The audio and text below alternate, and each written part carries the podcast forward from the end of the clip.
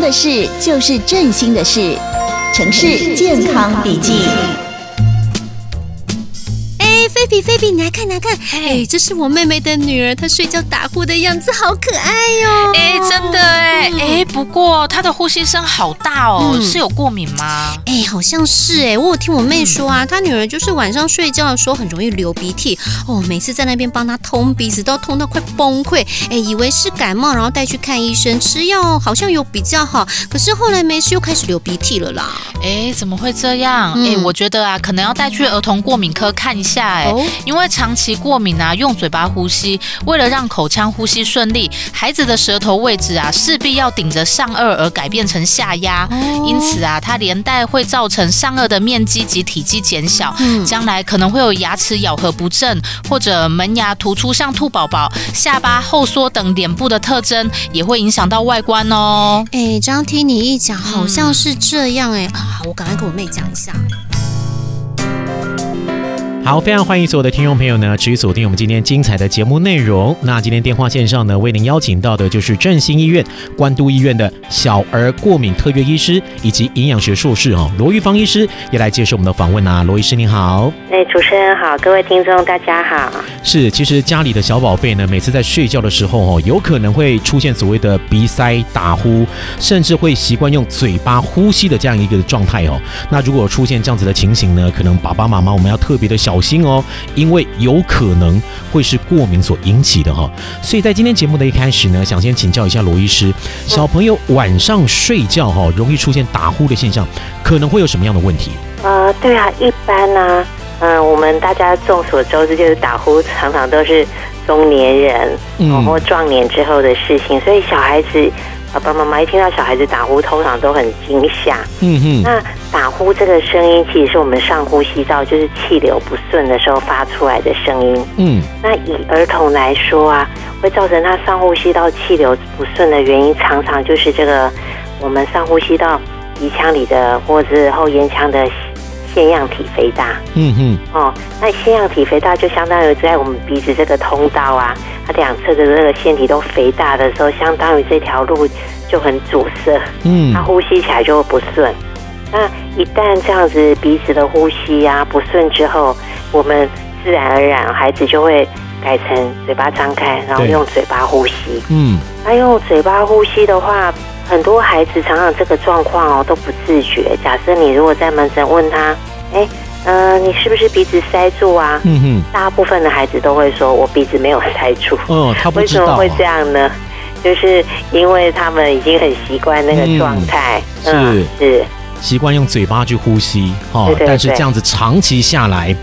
长期用嘴巴呼吸的孩子可能会出现哪一些的状态呢？罗医师，对。以外表来说哈，嗯，以外表来说，他孩子的脸型会变得不太一样。哦，真的，就是说，因为他要用嘴巴呼吸，所以他舌头的位置啊，势必就跟正常不一样。我们正常舌头位置是顶着上颚，嗯这是我们口腔的天花板。那它一方面可以刺激我们头脑，嗯一方哼面呢，我们所口腔的这个发育的体积会比较正常。嗯那如果用嘴巴呼吸，势必舌头就要被压平，嗯所以很多小孩其实是从牙科被转介过来，因为他会容易有龅牙，然后啊，他下巴会后缩，嗯相当于就是说他下巴好像不太发育，嗯哼要后缩。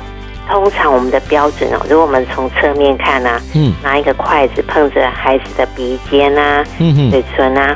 第三个点应该是要碰到下巴。对，那这些用嘴巴呼吸的孩子，有时候我们一眼看上去就可以知道，就是说他的下巴是后缩，嗯那他啊很容易会有一个双下巴。那这些孩子，我们在门诊检查的时候，会很容易有一些蛛丝马迹来帮我们证明，就是说他一般我们讲的孩子可爱的苹果，嗯小哼苹果这个中脸是平的，嗯哼比较嗯平坦，然后他就嘴巴微微张开，然后眼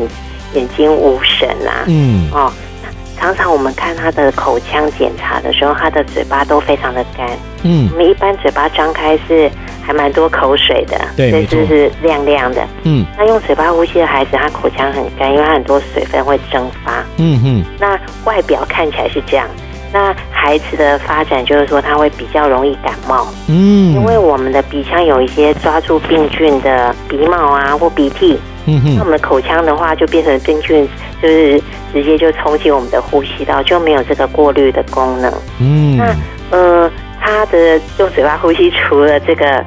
这几个部分，其实它影响的是全身。嗯啊，全身哦，嗯，那时间点可以说是呃慢性跟长期。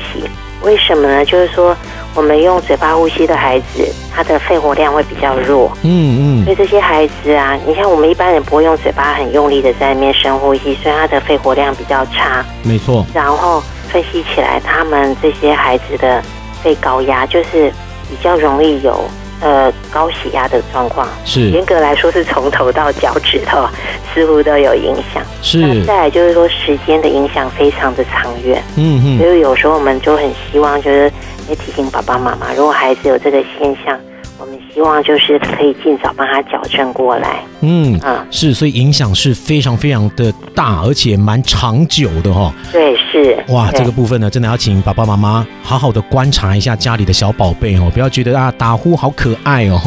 对呃，这个可爱之余，还是有蛮长远的一个影响哦，对于家中的小宝贝而言，真的要特别特别的注意。